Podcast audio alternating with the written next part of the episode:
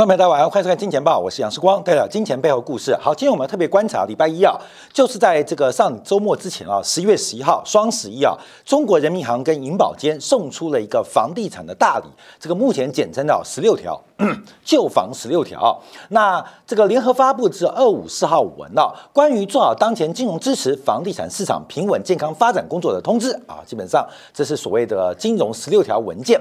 那对于中国房地产这个全球不是三大泡沫吗？包括了中国的房市泡沫、日本的债券泡沫、美国的股市泡沫，史上三大泡沫。而中国的房市泡沫，在过去几年供给侧的改革，还有自然周期向下的过程当中，似乎给中国的经济带来相当大的困扰。尤其是中国的房地产的杠杆，大部分是间接。贷款啊，就是属于银行的问题，所以并不是高度市场化。像这个美国次级贷款次贷海啸，就是因为美国房地产的贷款高度的金融化、高度的证券化、高度的市场化，使得房地产的贷款基本上是属于直接金融，进入了整个金融市场的核心资产之一。那中国的房地产的贷款主要还是间接金融，所以房地产问题就是银行的问题，银行问题就是金融的问题，所以似乎救房才是救银行的根本之道。所以啊，洋洋洒洒十六条，我现在观众朋友可能有听说到，包括了像信托融资重出江湖，哇，这个信托融资啊是二零一七明一七年啊，这个针对啊包括了供给侧改革、理财商品之后，呃，解决整个表外业务。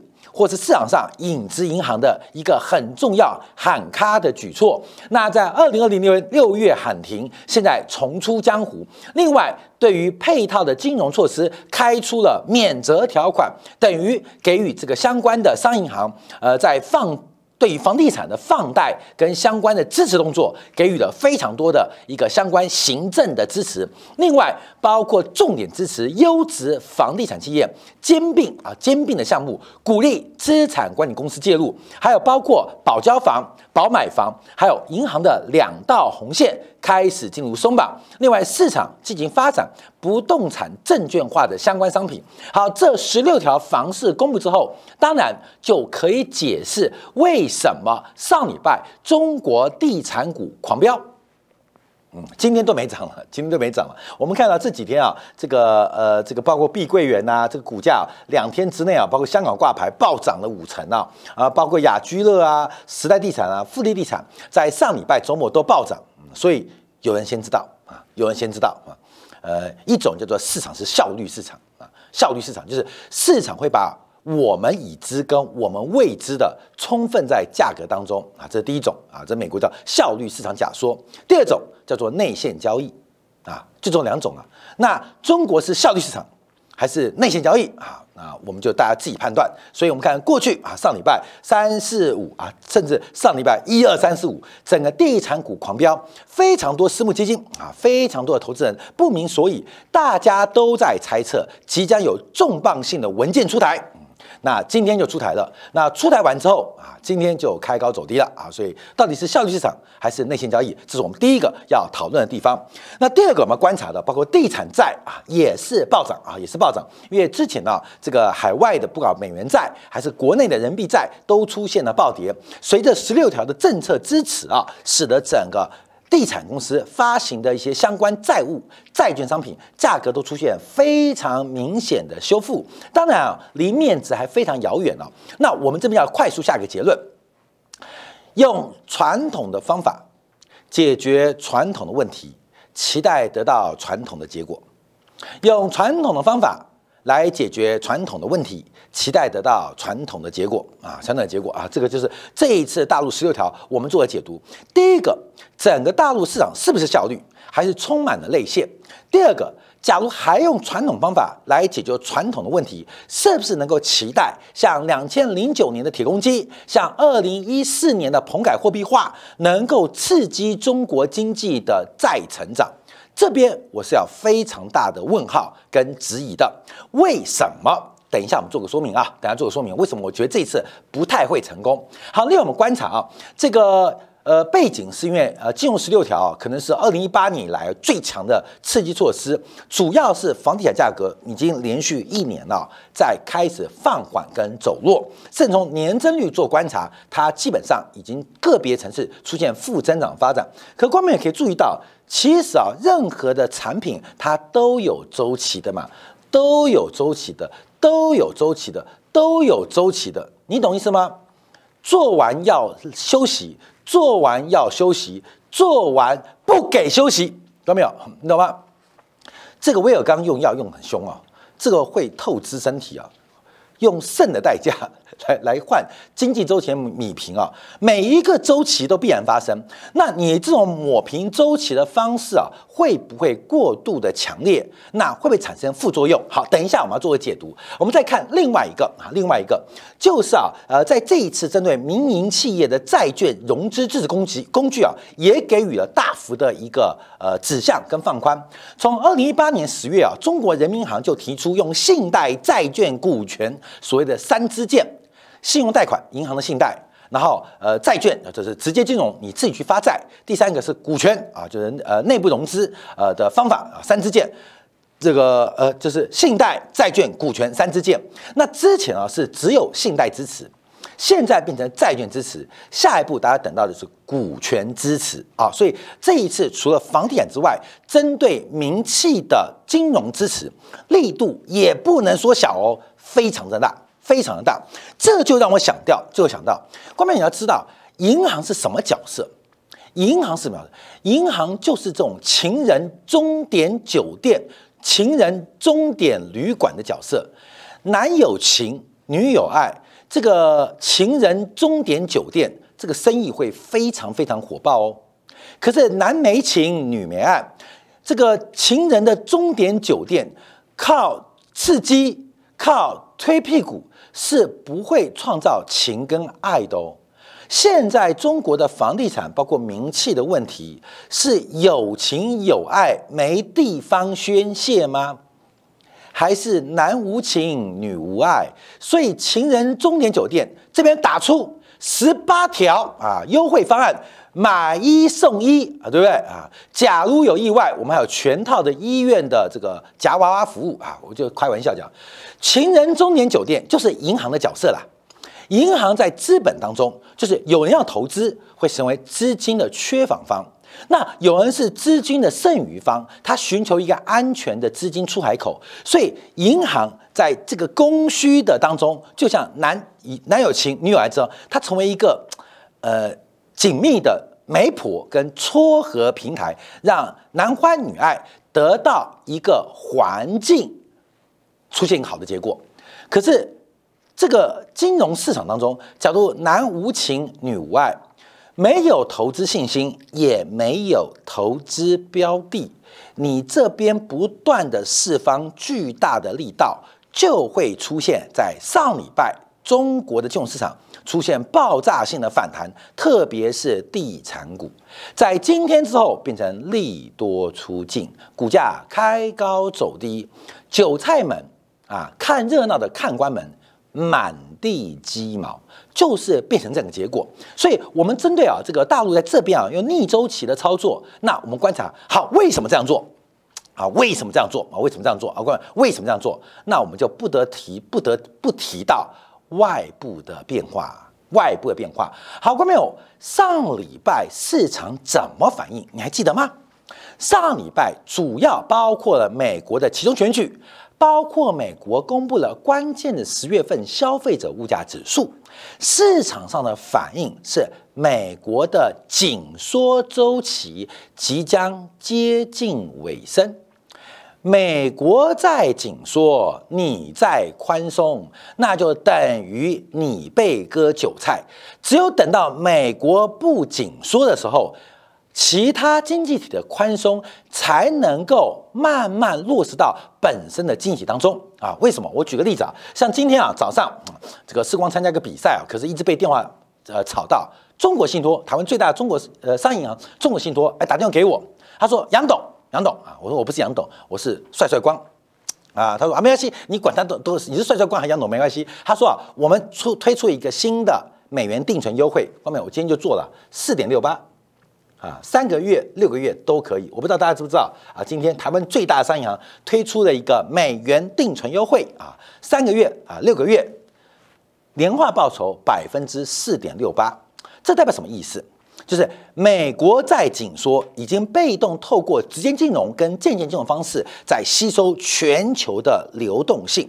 什么样流动性？假如世光有闲钱，世光有流动性的剩余啊，有闲钱，有闲钱的意思啊，专业化叫流动性剩余啊，我就会把这个钱存到美元定存四点六八，约百分之四点六八的美元定存，基本上碾压。台湾百分之九十九的上市公司的殖利率，嗯，百分之九十九点九，因为台湾的股利分红率，台湾地区上市公司的股利分红率能够超过四点六八的啊，基本上凤毛麟角。所以，我这边有流动性剩余啊，感谢台湾地区的央行啊发钱给我，所以我流动性的剩余，那我会怎么办？我会被美国给吸走，我会把钱存给美元。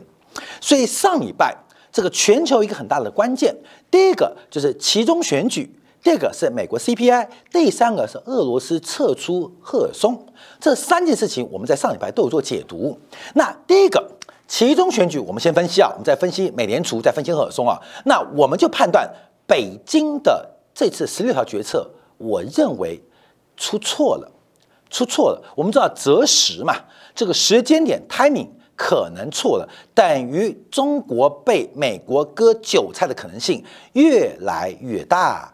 越来越有可能，已经割过一波，割过第二波，现在再割第三波、第四波。为什么这样说？我们看民主党的选举啊，这次选举红色浪潮最后变红色涟漪啊，包括了在参议院当中，目前民主党确认几乎不仅拿到五十席，甚至有可能拿五十一席啊，这是目前最新的选举结果。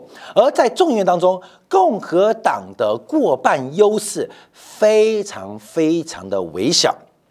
拜登创下近六十年以来的一个选举奇迹，就是在其中选举当中，他丢掉的席次，相对于他的民调支持度掉的非常少哦。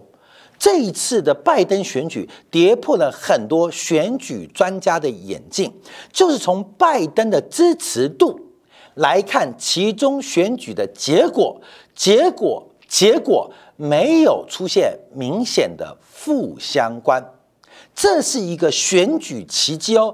整个拜登这个周末基本上兴奋到睡不着觉，因为民主党本来要大败的，甚至在参议院还获胜。所以从大败到不败，我们就叫做胜了嘛。胜从大败还变成倒捞一席，变成大胜啊！这个要做观察。所以我们先从第一个议题做观察物啊。好，美国的政治啊，基本上二分化非常明显哦啊。所以我们有几个解读：从一九九四、两千零四、二零一四到二零一七，我们看到目前这个中间派的选民越来越稀少，极端派的投票倾向越来越明显。我们在这个选举过程观察到。民主党是反中反华，共和党是反共。请问反中跟反共有什么差别？反中跟反共有什么差别？对于国际关系来说，你是反中国人还是反中国共产党不重要。民主党操作的是反中反中，而共党操作的是反共啊。那反中的打败了反共的。假如我们以中国议题为例啊，啊，这次选举中国议题是主要的核心的选举讨论嘛？那跟台湾一样嘛，反中的民进党跟反共的国民党，最后都是反啊，都是反。所以这次蒋万安为什么那么凶啊？你看那个选举辩论当中。呃，嗯，很凶哦。为什么？因为骨子里是反共的，所以反共的力道不会输给反中力道。那在美国当中，反中力道可能比反共力道更大。好，这边就出现变化，因为拜登的选举大胜，反映的是美国的这个极端主义越来越明显。是不是北京有错判地方？这是第一点啊，这第一点啊，第一点啊。第二点，我们要观察。在拜登大选之后，我们快速回到我们的主题：强美元会不会继续？强美元会不会继续？有人认为不会哦，哦，各位有有人认为不会哦，那哪些人不会？这些不会人就认为美国的紧缩周期接近尾声，所以我们可以放水了。警察下班回家了，这些宵小又重出江湖了。我不客气这样讲啊啊，不客气这样讲啊。所以现在抢美元要结束了，所以可以宽松了，是不是这样？那我们跟他报告，民主党选举最直观的结果是抢美元会继续。这有两个方向，第一个就是我们预判北京方向可能错了。第二个要跟大家报告，因为这张图是我们原创的啊，所以呃，我常常讲啊。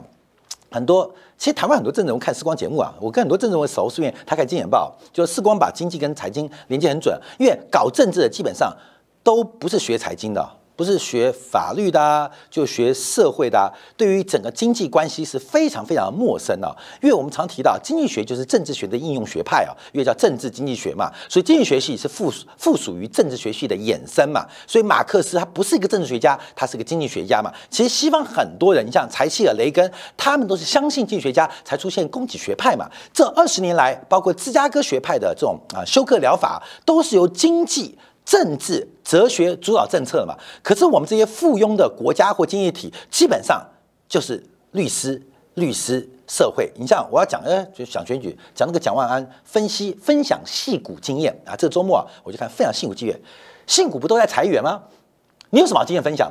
你作为一个戏股的律师，你懂什么戏股？你知道吗？这就是选举可悲的地方。你在戏股扫个地，回台湾就说我分享戏股经验。你是戏股扫地经验还是什么戏股经验？他懂什么戏股嘛？你懂我意思吗？你懂什么戏股嘛？你而且你还站在戏股资本家的对立面，因为蒋万是个劳工律师，也就是站在主克伯。站在马斯克的对立面，他懂个屁股个桶啊啊！选民照吃，因为他屁股扫过地，所以他有戏骨经验，是吧？那戏骨的经验，他没有告诉选民，戏骨正在疯狂裁员。好，我们讲回政治哦，再讲回财经。所以从这边观察，美国的紧缩中期，光从选举结果观察，它没结束哦。美元的强周期没有结束哦。二零二四年，管你是川普还是谁，能够打败民主党可能性。有变数哦，本来共和党稳赢的这个美元周期可能强，美元周期有可能结束，不一一定哦，不一定哦。所以有人看选举，我们看财经、看政治、看经济。好，这是第一点。好，第二看一下啊，美国昨天公布的消费啊，礼拜五公布的这个芝加哥呃这个大学的呃密西根大学的密西根大学的消费者信心指数啊，嘣啊又创新低了。好，大家注意到这个低点很低哦。就是之前今年应该是六月还是七月吧，这个低点叫历史低点，你知道吧？历史低点，那这次反弹之后又回来又回撤，因为按照统计的逻辑，其实要破底已经很难了。这个密西根大学扣观众啊，扣人民，请问你有没有信心挂电话？你已经问过很多遍了，我早就没有信心了，不要再问我。所以以统计逻辑啊，密西根大学的消费信心指数其实要破底很难哦。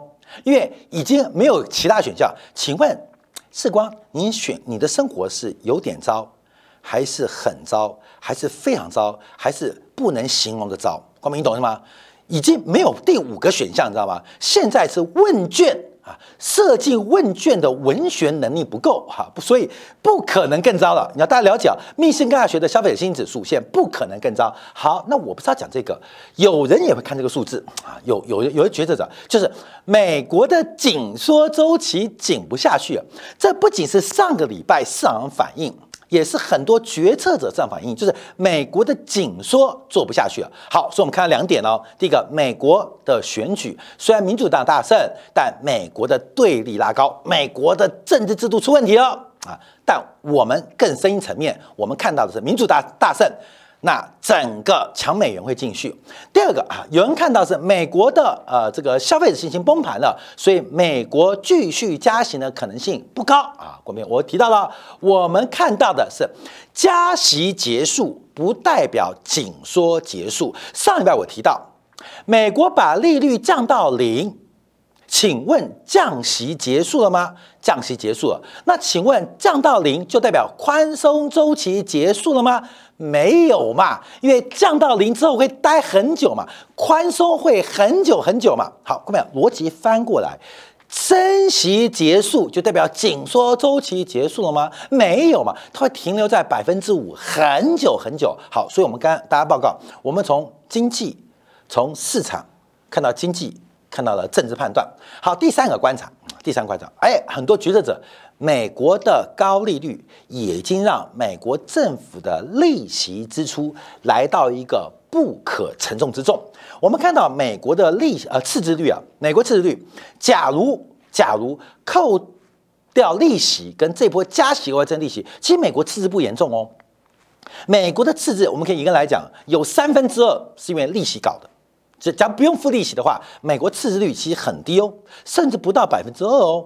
所以美国这个赤字其实很重要，是来自于利息的支出跟这一波加息支出。所以三个理由啊，美国不会再加息。好，美国不会紧缩了，基本上就会认为整个宽松可以。当警察下班了，很多宵小啊、强盗啊、匪类啊就跑出来了啊。我们这样观察。所以今天我们看到全球是一个博弈，美元它不仅是美国称霸地球的。战略工具，更是在每一次周期安排的战术武器。这个武器非常厉害，这个工具非常犀利，常常打得大家呃这个反应不及，也常常偷袭很多经济体。在上礼拜的市场反应，很多市场投资人甚至顶层决策者认为紧缩结束，该出来啊舞照跳，马照跑。股造炒，房在闹的时候，看到没有？其实美国的周期并不是大家想象的这样哦。好，我们这边叫怀观察啊。就上礼拜我们带出个主题，大家特别留意，美国的七位联邦理事跟十二位的分行主席构成了美联储的决策官员啊，决策的品质，这就像是清朝的上书房一样，有七个。